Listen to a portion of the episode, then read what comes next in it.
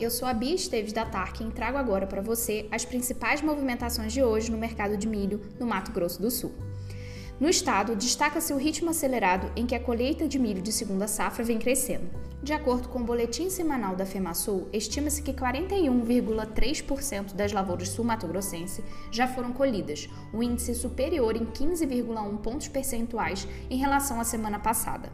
Comparando com o histórico da última safra, percebe-se um avanço de mais de 26% no mesmo período do último ano. Isso pode ser explicado dado as ótimas condições climáticas dos últimos dias. No relatório divulgado pela FEMASUL, foi destacado também a qualidade das lavouras. De acordo com técnicos, não há alteração nas condições observadas no último relatório, com 80,8% da área avaliada em boas condições, 12,8% em condições regulares e os 6,4% restantes em condições ruins.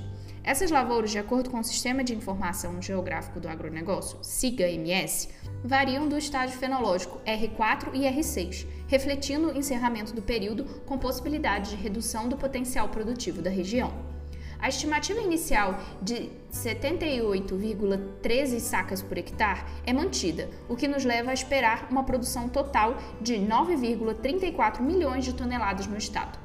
Como dito em episódios anteriores, esse valor é consideravelmente superior à produtividade de 53,13 sacas por hectare registrado pelo IBGE no ano passado, o que vinha ocasionando uma grande redução no preço médio da saca de milho nas principais praças de Mato Grosso do Sul.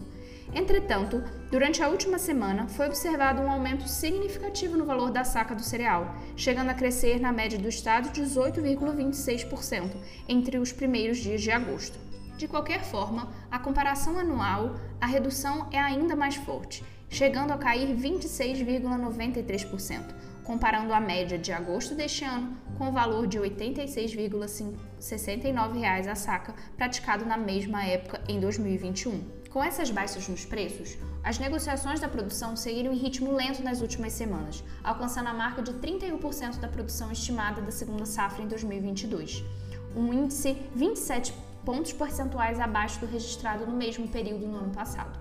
Por fim, trazendo a visão do mercado em regiões mais específicas, a cotação Tarkin para milho disponível acompanhou a tendência de queda observada no estado nessa última semana. Em Campo Grande, o preço da saca se encontra em 65 reais, uma crescente de 0,93% comparado à semana anterior. Em Chapadão do Sul, o preço da saca se encontra acima da média do estado, sendo observada uma pequena redução de 0,5%, alcançando o valor de R$ 71. Em Dourados, o crescimento foi ainda menor. Atualmente, a saca se encontra a 66 reais, 0,3% versus a semana passada. Para saber a cotação específica da sua cidade, além de outras informações e conteúdos, acesse gratuitamente o aplicativo da Tarkin no seu celular. É isso, pessoal. Por hoje é só. Continue com a gente para não perder as principais movimentações do mercado do milho na sua região.